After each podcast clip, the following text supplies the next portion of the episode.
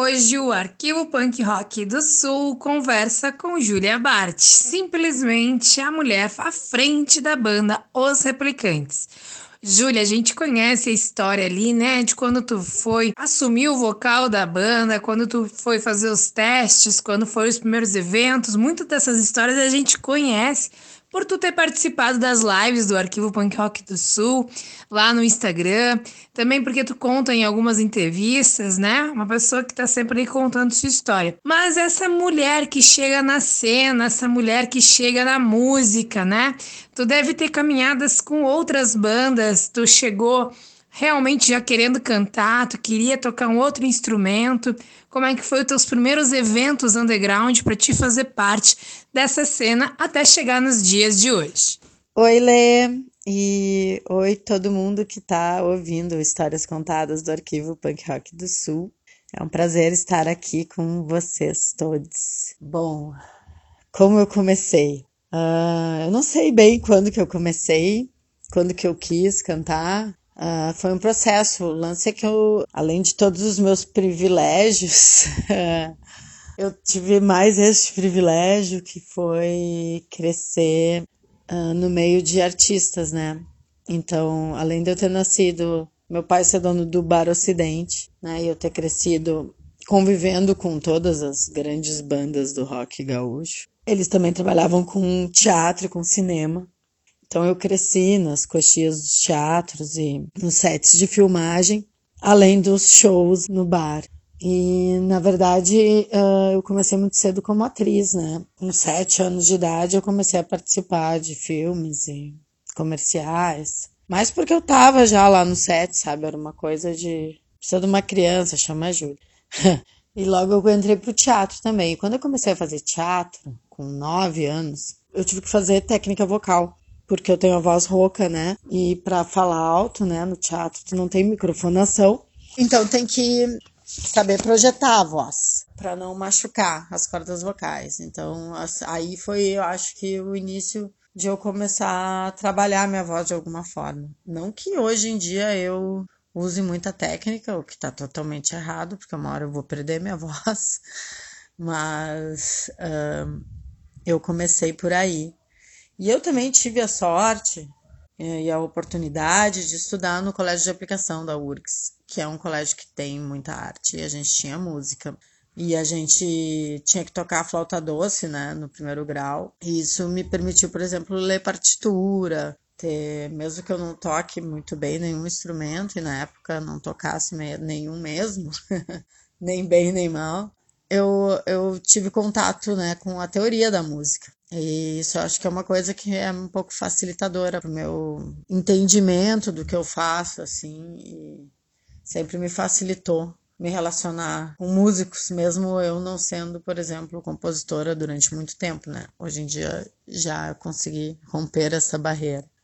Bom, e no aplicação também a gente era muito politizado e, e a minha entrada de verdade no mundo da música, não, na verdade eu tive uma experiência muito cedo que eu fazia umas letras e eu e uma amiga a gente fazia umas letras e uma outra amiga minha, o pai dela trabalhava numa feira que tinha todos os anos, que tinha um palco onde tinham apresentações, enfim, diversas. E a gente, sei lá por que, resolveu que queria se inscrever e fazer uma banda. A gente tinha 11 anos. E deu a sorte uh, que eu era vizinha da Polaca Rocha, maravilhosa, 3D. E na época ela era casada com o Márcio Petraco e o Pedro Petraco tinha 4 anos de idade. E eu não sei por que eles abraçaram a história, o Márcio e o Pedro. O Pedro tocava bateria com 4 anos de idade nesse projeto. O Márcio musicou essas letras que a gente tinha.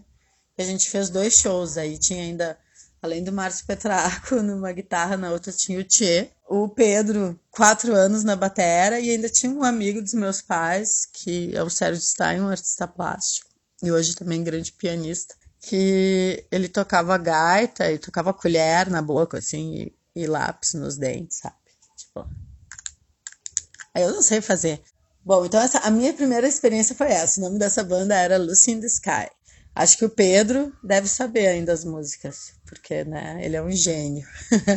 Bom, Daí passam-se anos, né? Uh, eu curtia muito a música, eu ouvia música pra caralho, gostava muito, principalmente do que era feito aqui. E na escola, uh, eu tinha um colega que a gente acabou se aproximando sendo muito amigos, que é o Ramiro Calheiros. E a gente uh, se identificou muito porque a gente gostava de coisas parecidas, como, sei lá, o Júpiter Maçã, a gente ouvia muito Frank Plato. Enfim, gostava de Mutantes e gostava também de punk rock, né? A gente gostava muito, muito, muito de Dead Kennedys. Era a banda que a gente mais ouvia, assim, acho, nessa época. E aconteceu, a gente estava no aplicação, né? E teve uma greve das universidades federais que a gente estava no colégio, eu estava super envolvida uh, com a política estudantil e a gente, eu era presidente do diretório né, do, do Grêmio Estudantil e aí e a gente acampou durante um mês uh, no campo central da URGS, porque né, não tinha aula, mas a gente ficou ocupando os espaços e fazendo várias ações culturais, tanto dentro do própria aplicação quanto no, na, nos campos da URGS. E isso foi em 1998. E aí, lá no aplicação, a gente resolveu ocupar a escola, né? A gente já fazia. E aí tinha um dia que a gente determinou que era as terças musicais, e o Ramiro uh, trouxe um amigo para fazer um som, que é um vizinho dele da vida inteira, que era o Guto, né? Gustavo Rescovitz, dos Torto. E aí a gente se conheceu. Uh, eu namorei o Guto durante vários anos. Mas nesse processo ali, a partir daí, nesse ano mesmo, a gente começou a compor coisas juntos. Eles já vinham com canções incríveis, músicas incríveis que eles faziam só no violão, os dois o Guto e o Ramiro. Essa dupla era conhecida entre nós como Otug e Orimar, que é o nome deles ao contrário. uh, e aí a gente começou a fazer umas letras e tal. E eles resolveram, ah, vamos, o Guto, né, resolveu montar uma banda e ele escolheu a dedo, né, o André Krause, que é um baixista incrível, hoje em dia toca com os Fantomáticos. Na época tinha uma banda que era No Name, que era outra banda da nossa turma. E o Rafa Hack para bateria, né? Atual Tequila Baby, também baterista do Estorto, da Xocade, enfim, vários projetos incríveis, baita baterista. Enfim, eram músicos incríveis já, todo mundo adolescente ainda, eles eram um pouco mais velhos que eu, eu tinha uns 16 anos. Os, os guris eu acho que estavam com 18, 19, alguns já, já tinham entrado na faculdade e tal. E, e assim começou os alcaloides. E os alcaloides foram tiveram um certo reconhecimento assim na cena, porque além de ser uma banda que fazia um, uma mistura maluca de punk com progressivo, né, de psicodelia com hardcore e tal, tinha uma vocalista, né, que não, não na época não tinha muitas bandas com mulheres, apesar de que nessa época tinha a BD lá, então que tinha a Vivi, a Kátia, tinha tinha Video Hits, tinha várias bandas que tinham mulheres, mas não no punk rock.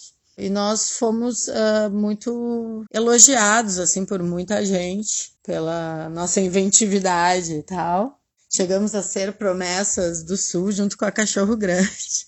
Mas a gente era muito criança, eu acho, e fazia, tinha muitos outros projetos e tal, e não focou nos alcaloides, assim. E, enfim, coisas, outras coisas, relações pessoais a banda acabou se desmanchando dessa formação. Depois ela teve outras voltas, né? Daí com o Thales na batera, maravilhoso.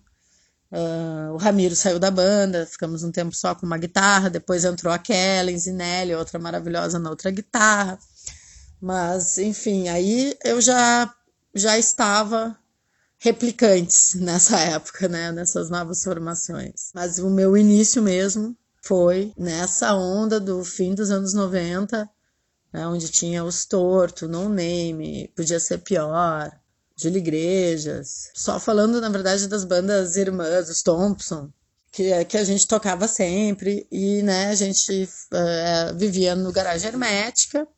E também, na sequência, alguns desses amigos abriram um bar, que era o nosso clube que era o Área 51. Então, que durante um tempo era nosso, tipo, nosso escritório. Foi um lugar muito legal, onde aconteceu Eu acho que muitas experiências divertidas, a gente fez até programas de auditório, que o Bives era o apresentador, e gente, nós éramos, eu já fui assistente de palco dele nessa época. Enfim, tiveram coisas divertidíssimas nesse lugar, assim, são ótimas memórias do fim da adolescência, são com essa turma.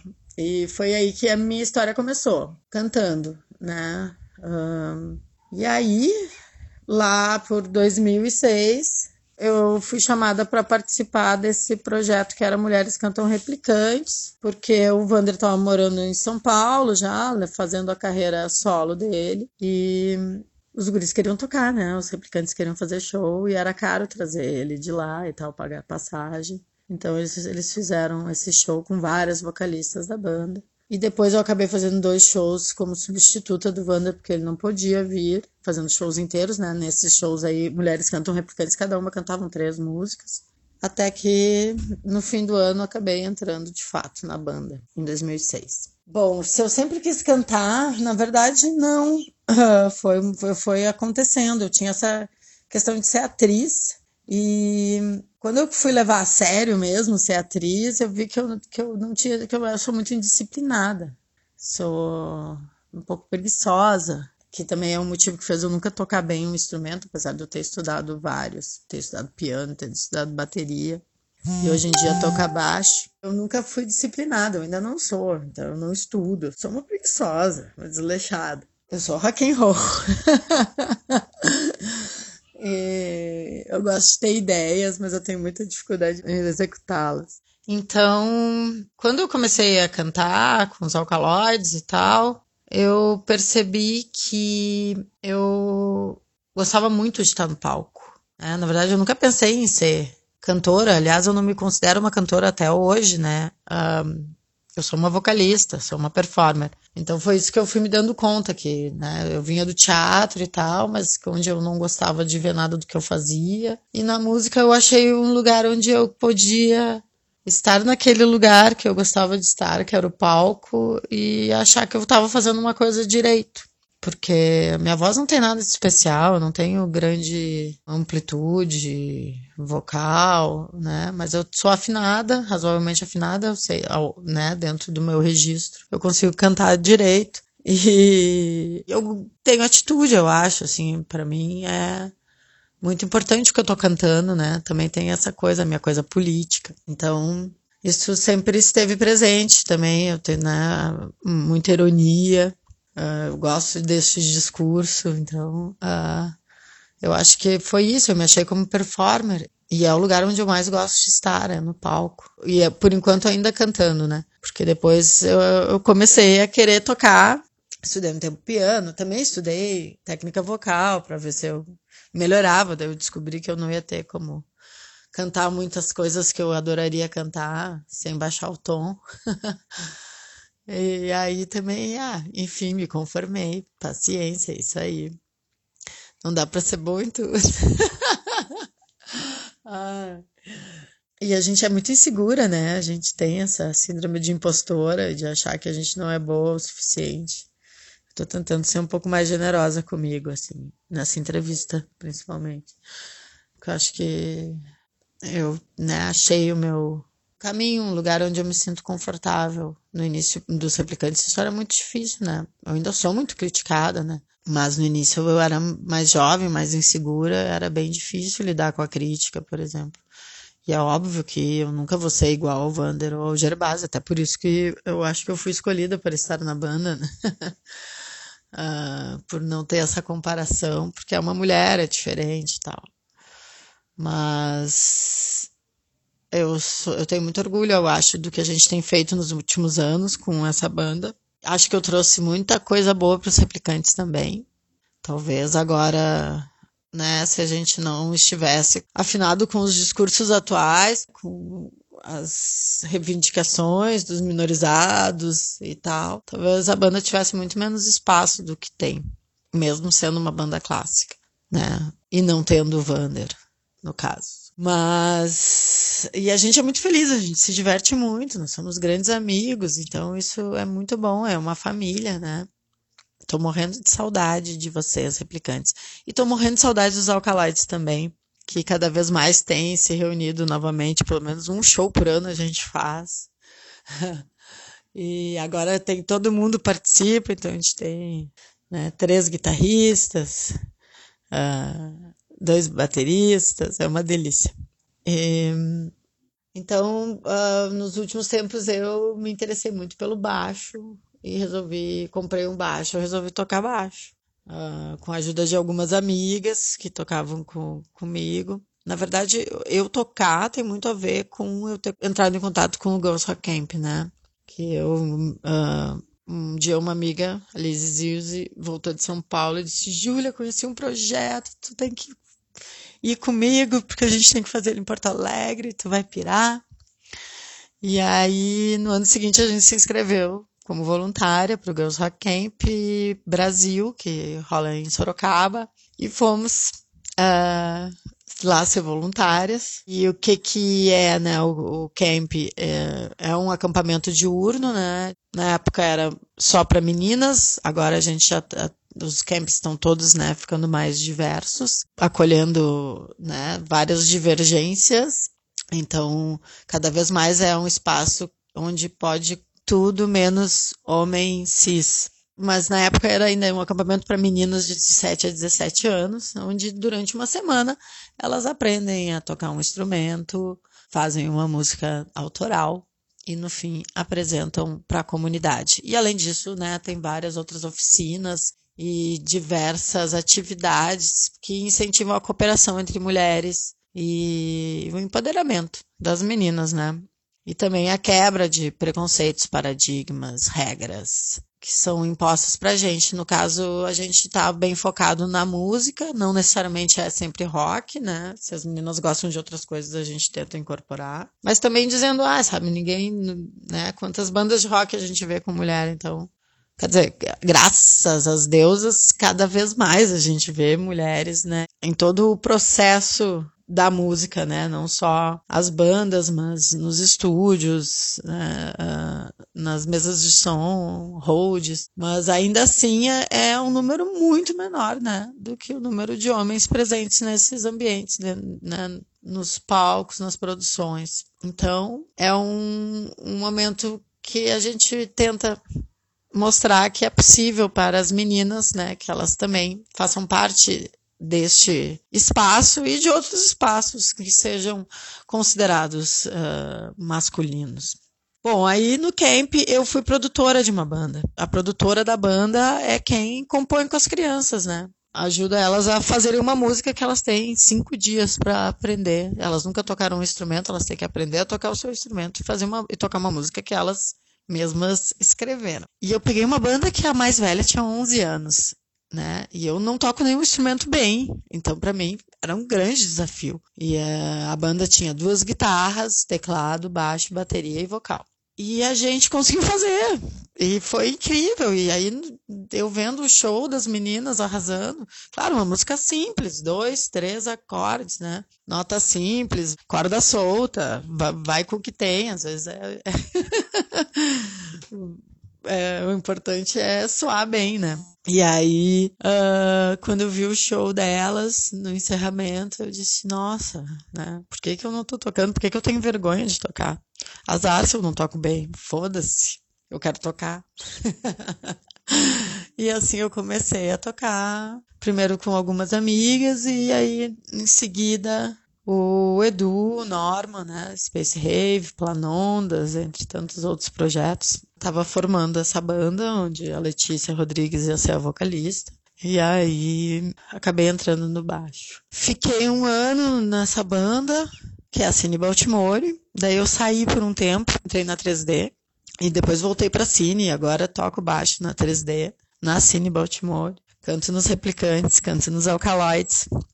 E antes de começar essa pandemia, estava ensaiando um projeto novo com a Kellen Zinelli na guitarra e nos vocais, eu no baixo e a Letícia Rodrigues na bateria, todas cantando, que é uma banda que eu espero que exista em breve de verdade, que a gente consiga voltar a ensaiar, que é a Saliva. E acho que essa banda pode dar boa. e viu, Kellen, viu, Let's? Vamos dar sequência a esse projeto, porque é bom demais tocar com vocês. E aí é isso. Aqui estamos. Júlia, que importante tudo isso que tu falou. Pensei aqui em todos que tu falou, enumerei eles tudo e pensei em qual que eu ia te perguntar. Mas no final das contas não tem jeito, eu vou ter que te perguntar tudo que eu entendi. Júlia, quando tu percebeu que tinha condições de sonhar, tua voz mudou totalmente. Eu fiquei mega feliz e essa empolgação me contaminou muito importante tu te dar direito de errar. Realmente a gente se sabota, realmente a gente pensa que tem que ser melhor em tudo, né? E não é verdade. Existem tantos homens, porque os homens entre eles também entendem que vão errar, não vai ser a melhor coisa do mundo, mas eles querem se divertir, querem tomar sua cerveja. A gente também pode pensar que também quer se divertir, tomar sua cerveja, mas existe uma questão muito forte por trás, que é essa cobrança, né? O que tu tá fazendo aqui? Não é o teu lugar, enfim.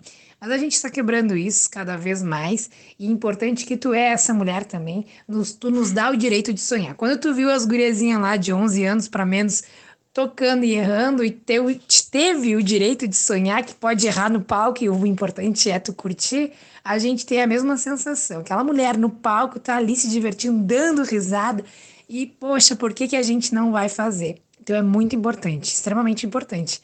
Além de tudo isso, saber que lá na época que tu tava lendo a partitura da, da flauta, flauta doce, que acredito que todos nós aqui lá no, no ensino uh, fundamental deve ter passado, eu passei, mas eu não me interessei nem um pouco, não era meu mundo, não era o lugar que eu queria estar, mas de qualquer maneira aprendi uma música que eu acho que, é, que todo mundo já aprendeu, uma única música e é só até ali. E tu por mais que tivesse tantas influências, o pai, a família, né? Isso fez soar dentro de ti. Eu te agradeço por ter mantido isso aí tudo ligado em ti, aceso, e poder aí voltar a sonhar com novas bandas. E eu acho que sim, tu tem coisas para me contar. Porque fiquei em dúvida de que, que essas referências que foram se atualizando. Na época que tu escutava com teu amigo, que ficava horas ouvindo as mesmas bandas, para hoje deve ter alterado muitas coisas, né? E também esses projetos novos que tu tá fazendo, que tu tá criando junto com outras pessoas, te dá uma outra vibe, um outro estilo, elas continuam ainda no punk rock. E projetos, né? Tu diz aí que ah, eu gosto muito de pensar, mas não consigo, não consigo colocar no papel ou fazer isso. Existe projetos vindo? Existe algumas produções? Existe algo que tu tá preparando? Tá se preparando para algum projeto?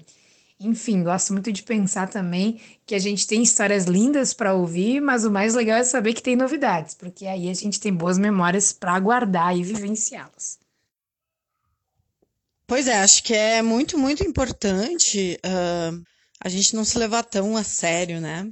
Eu acho que a gente se cobra demais realmente e isso nos impede de construir muita coisa, porque a gente acha que se a gente não for a melhor, a gente não pode participar. Isso é bobagem, entende? Aí é que eu acho que muitas mulheres desistem, né, de estar nesses espaços considerados normalmente masculinos, porque vão ser muito criticadas, vão ser sabotadas, não serão convidadas, né? E aí a gente se bloqueia. E acho que é muito importante a gente não levar tão a sério e também ouvir as críticas, né? Ou não, quando elas são pertinentes, acho que é super importante a gente ter humildade de ouvir e aprender. E quando for só machismo, besteira, preconceito, a gente saber responder à altura ou ignorar, né? Ignorar os ignorantes. Acho que é um, uma grande saída, assim, uh, para a gente sofrer menos e construir mais.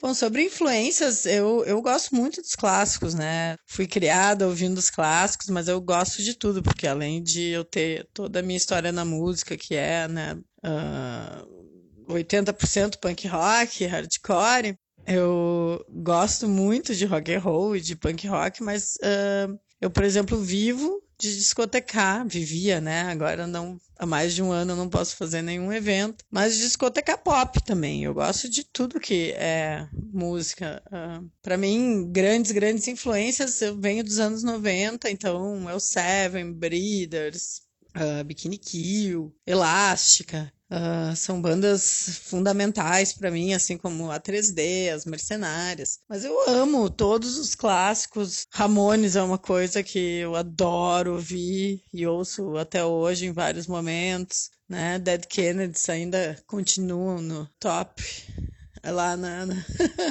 no meus top 10. Na coisa que para mim é muito forte é David Bowie também, uh, mas Rita Lee, Pat Smith, PJ Harvey. É, sou, tem muitas referências, eu gosto, gosto muito deles, Regina, sabe? Uh, não tenho muitos preconceitos musicais, né? Cresci sendo fã fervorosa da Madonna, por exemplo, antes de descobrir o punk rock, então são todas referências muito importantes para mim. Ao mesmo tempo que hoje em dia uh, eu ando um pouco preguiçosa na minha pesquisa. Eu acho que as últimas bandas que eu estava curtindo mais novas assim era La Luz e as, uh, as Coatangers também, que eu acho fantásticas essas minas. Mas uh, o que eu ouço mais atualmente são as bandas de Minas das minhas amigas, que eu sou muito fã, então eu acho que todo mundo tem que conhecer Devastadoras, Cat Arcade, Look the Way I Decide, Satan's a Woman, As Cigarras,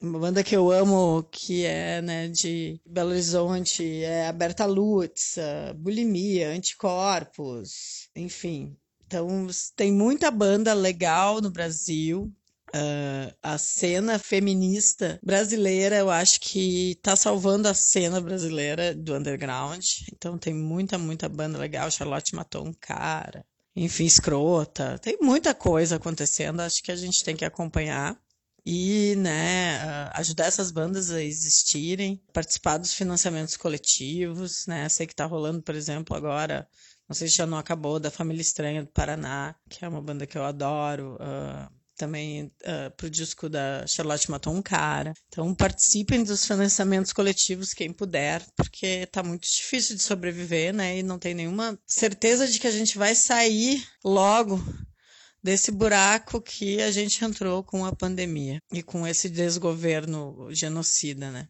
Então, acho que é muito importante a gente ouvir todas essas bandas e muitas outras, né? Falei só um pouquinho aqui, mas dar essa atenção para as nossas cenas locais e regionais. E, bom, seguindo sobre os planos de futuro, né? Uh, eu falei antes sobre uh, a minha participação no Girls Rock Camp Brasil, que foi onde começou toda a minha coragem para assumir um instrumento e compor para os replicantes, por exemplo, né? Porque eu, eu fazia letras nos alcaloides juntos com os meninos, mas Uh, né, o, último disco dos Replicantes Libertar é um disco que boa parte uh, das músicas eu participei ativamente da composição delas, né? Não fui só. Antes eu era só uma intérprete, sei lá, participei no disco anterior, 2010, eu tinha participado de duas ou três músicas no máximo, né? Como letrista. E já no, no Libertar eu me libertei. E tem muitas músicas que fui eu e o Heron que fizemos dentro do estúdio. A gente às vezes tinha algumas referências de letras do Cláudio ou nossas mesmas. Mas aí eu tocava bateria, ele tocava baixo, ou eu tocava baixo, ele tocava bateria. E tudo isso veio muito de ter entrado em contato com esse projeto, que é um projeto internacional, que é o Ghost Rock Camp.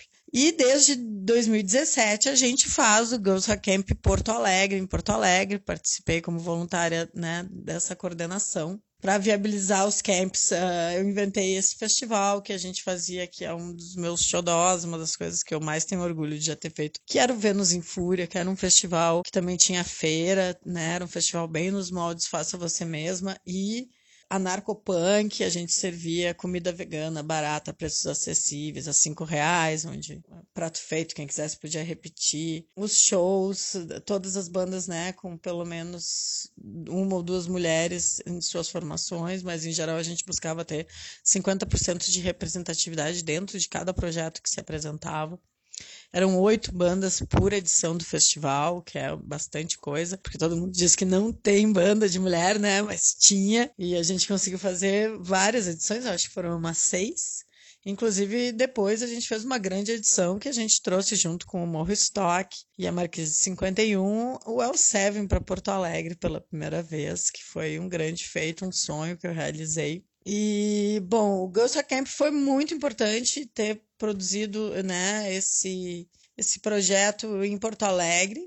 E agora, no fim de 2020, eu me afastei da coordenação do, do GRC Porto Alegre, porque uh, desde 2019 o meu projeto, a minha ideia é trabalhar com as adultas. Eu acho que as mulheres adultas estão precisando muito mais desse empoderamento que eu tive como voluntária do Girls Rock Camp, mas que nem todas têm acesso por nunca terem tocado ou não terem nenhum conhecimento que uh, as classificasse como voluntárias para o Girls Rock Camp. Então é um projeto nos mesmos moldes, né, onde a gente em uma semana ou menos uh, ensina essas mulheres a tocar um instrumento, ajuda elas a comporem uma música própria e depois faz um show dessa música própria, né, para para os amigos e famílias e para a comunidade. A gente fez uh, um, uma edição piloto do Mulheres Amplificadas em 2019,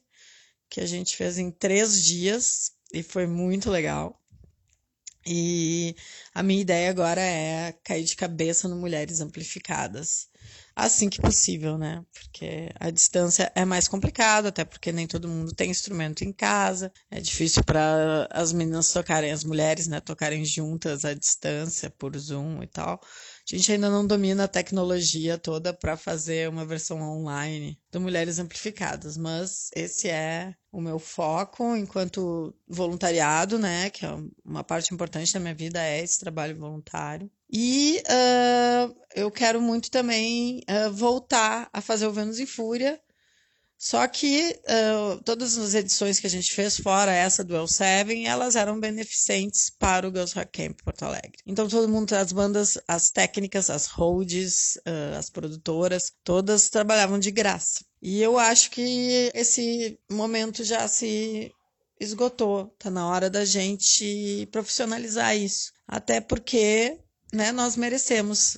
Todas essas mulheres são profissionais e estão doando seu tempo por uma causa, o que é lindo, é nobre, mas eu acho que está na hora da gente começar a receber pelo nosso trabalho, né? Senão a gente sempre vai ficar atrás, sempre vai ser as bandas que vão ter que tocar de graça na, na, nos festivais, nas, sabe, né? As, as profissionais da técnica também. Então, para mim é muito importante pensar em como financiar um Vênus em Fúria uh, que pague bem todo mundo que trabalhar nele e tocar nele, né? O que não impede que eu, eu tô, tô pensando seriamente em fazer mais uma versão beneficente online para a gente ajudar a pagar os custos né, de manutenção dos equipamentos que a gente usa tanto no Girls Rock Camp quanto no Mulheres Amplificadas. Então eu estou começando a planejar aí um Vênus em Fúria virtual para esse ano ainda, para a gente conseguir pagar os nossos custos de produção lá dos trabalhos voluntários. Mas a minha ideia é ir além. E, inclusive, um dos grandes projetos que eu tenho é fazer uma coletânea, que eu quero lançar em vinil. A pessoa não quer pouca coisa. Então, eu estou tentando ver como viabilizar isso uh, né, economicamente. Uh, Uh, recentemente, né, foi feita uma pesquisa com 100 curadores para um projeto chamado uh, Grandes Discos do Rock Gaúcho, Grandes Álbuns do Rock Gaúcho, uh, do Cristiano Bastos, o projeto. E dos 100 discos escolhidos, dois eram de mulheres. Aí a gente fez um barulho e eles refizeram lá a votação, repensaram os critérios da, da, da votação e aí, no fim, entraram quatro artistas mulheres. E, mas, né, em 100, 100 álbuns, quatro eram de mulheres. Claro que tinha algumas outras bandas que tinham uma mulher ou outra, mas ah, uma representatividade muito pequena, né? E, e, e, eu fui curadora desse projeto, e quando eu fui curadora desse projeto, eu comecei a pesquisar e, e vi que realmente a grande maioria das artistas mulheres e das bandas de mulheres não gravaram discos gravaram EPs, gravaram singles, mas não gravaram discos. E então, para mim, urge a gente movimentar agora essa parte, né, esse essa etapa da vida das bandas que é lançar discos, né, que a gente registrar o trabalho dessas artistas, porque senão a história vai passando e essas histórias não são contadas, porque não estão registradas, né? Então eu quero, vou começar pensando uma coletânea, estou pensando como financiar ela para a gente lançar em vinil, em CD, bem bonitinho, só com as bandas da cena de Porto Alegre, Grande Porto Alegre e também fiz contato com algumas outras bandas gaúchas, mas por enquanto ser ainda um, um disco regional. Esse é um dos projetos nos quais eu estou agora focada. Em 2020 também uh, surgiu o coletivo Pandemídia, que foi uh, uma ideia de fazer um canal no YouTube para gente tentar fazer trabalhos artísticos isolados, né? Então a ideia era tipo uma revista eletrônica, né? Um programa de TV que mescla um pouco da linguagem que a gente conhece, sei lá, do radar e também da MTV dos anos 90, enfim, é uma coisa que é um pouco fora do tempo, né, do que é feito no YouTube hoje em dia, do que é consumido no YouTube hoje em dia, porque lembra um pouco essa coisa mais de programas artísticos e musicais de TV educativa, assim, mas que é uma coisa que eu tenho gostado muito de fazer, uh, um coletivo do qual participavam vários artistas, uh, Virginia Simone, Kellen Zinelli, Carolina Green, eu, Fábio Alt, uh, Fábio Lobanovski, Eduardo Norman e Matheus Walter. E, então era um programa de quadros, né, onde cada um de nós desenvolvia um quadro Uh, e alguns outros colaboradores que não faziam parte direta do coletivo, mas que estavam, estão contribuindo, né? Como a Bárbara Corsetti, que é uma psicanalista incrível, a minha mãe, minha mãe é figurinista, né? Super premiada, então ela fez um quadro que se chama Roupa dos Outros, que fala um pouco sobre peças de roupa importantes do guarda-roupa de grandes nomes históricos ou de grupos étnicos, enfim tem de tudo, né, no Mini Mundo, que é esse programa de YouTube do canal Pandemídia. Uh, então a ideia agora a gente deu uma parada, porque era uma trabalheira, né? A gente fazia uh, programas quinzenais, mas programas de uma hora, que ninguém assiste, aliás. Infelizmente, eu descobri realmente que o nosso, uh, o nosso formato está defasado um pouco, né? As pessoas querem informação curta e rápida, né? Na internet. Mas é isso aí, a gente está sempre na contramão. Eu adoro estar tá na contramão. Talvez um dia alguém veja e diga: Uau, que legal isso que eles faziam quando ninguém fazia isso. Ou não, ou a gente seja esquecido, mas de qualquer forma eu acho que tem muita coisa lá muito legal. Então convido a todos a procurarem lá no YouTube o canal Pandemídia. Ou pode colocar também o programa Mini Mundo, que é um, um trabalho que eu desenvolvi no ano de 2020 e que eu pretendo retomar em 2021 junto com esse coletivo incrível de artistas. E, inclusive a gente andou escrevendo um dos quadros que eu criei dentro desse programa, que era o Contamina, um quadro feminista de música que a gente, a gente, acabou de ser selecionado num edital. Não vou contar mais porque sempre tenho medo de divulgar as coisas antes delas estarem aprovadas, né? Porque, enfim, pode dar merda e não sair, aquelas coisas, os, os, os invejosos. uh, mas eu espero que a gente faça aí o Contamina, que é um programinha curto, né? Uma espécie de biografia de artistas locais que não são tão conhecidas. Em breve, acho que teremos um Contamina financiado, o que é ótimo, porque a gente não tem mais como se sustentar, então tá muito difícil trabalhar com arte sem ter nenhum retorno financeiro. O um, que mais que tem de novidades? Bom, a Cine Baltimore está com o disco pronto também, que a gente está ainda vendo quando vai lançar, mas esse ano sai, pelo menos na versão online, disco, o primeiro disco da Cine Baltimore, é, convido todos a conhecerem uma banda que a banda que eu toco baixo, faço backing vocals e é uma banda que eu adoro e que me incentivou muito, né, a tocar baixo. Os replicantes esse ano têm os 35 anos do lançamento do Futura Vortex, deve ter alguma coisa acontecendo ah, nesse sentido para comemorar. E também estaremos lançando em maio, no máximo, sai o clipe de Bergamotas, que é uma música que eu compus uh, no Libertar. Inclusive, na gravação do disco no solo, eu toco uma guitarra, olha só, que é um instrumento que eu nunca toco, porque eu não sei tocar, mas eu até toco uma guitarrinha nessa música para ver como esse disco me empoderou. então, uh, aí pro maio deve estar tá saindo o clipe de Bergamotas dos Replicantes, fiquem ligados também nas redes da banda Os Replicantes. A 3D, eu espero que a gente comece a compor material novo, que a gente já está há uns três ou quatro anos, né, fazendo shows, tocando as músicas clássicas lá da demo dos anos 80. Mas tá na hora da gente, eu acho, se a banda for continuar, né, a gente precisa ampliar um pouco o repertório. Então, há planos também da gente produzir material novo.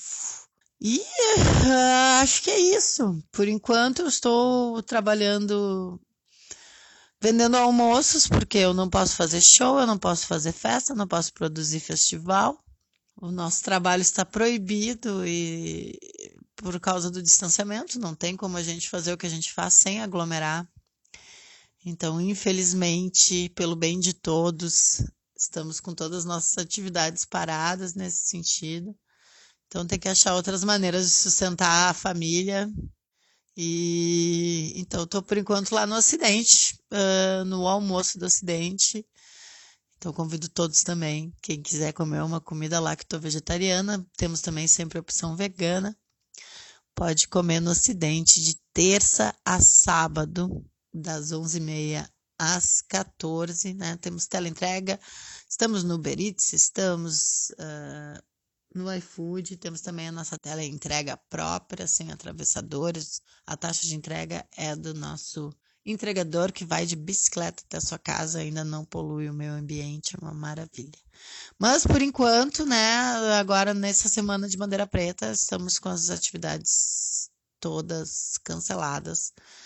Uh, vamos ver a partir do dia 8 de março o que, que vai acontecer mas também podem ficar ligados lá nas redes do Ocidente, que está precisando um monte da ajuda de todo mundo para continuar existindo. É uma empresa grande, um monte de funcionário, e a coisa está muito difícil, né? Já são. Agora em março fecha um ano sem nenhuma atividade. E acho que é isso. muito feliz de estar tá participando aqui das Histórias Contadas e Espero que todos vocês estejam se cuidando.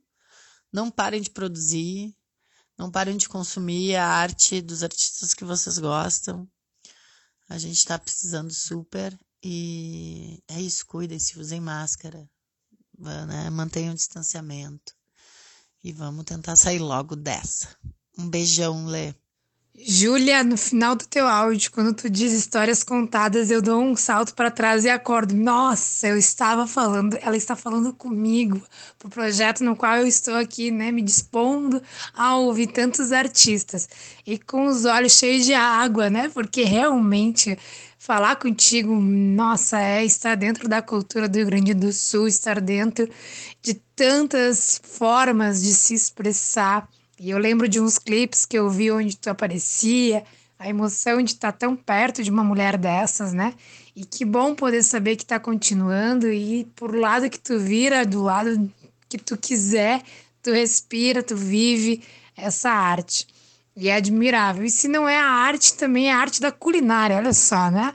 Estou muito feliz, Júlia, pelo teu espaço, por estar tá contando tudo isso, por deixar eu tá aqui ouvindo de primeira mão e agora dividir com os demais e que eles né, possam compartilhar essa história de Julia Bart, essa mulher incrível, e que venha tantas outras Júlias e nossa, que responsabilidade estar aqui. Obrigado, Júlia. Sei que as pessoas também uh, sentem um pouco dessa representatividade, porque tu não ignora os outros, né? Tu tá sempre olhando por um todo, e foi isso que eu entendi hoje Posso enumerar vários momentos que tu deixa bem claro o quanto que tu agrega os outros junto, né?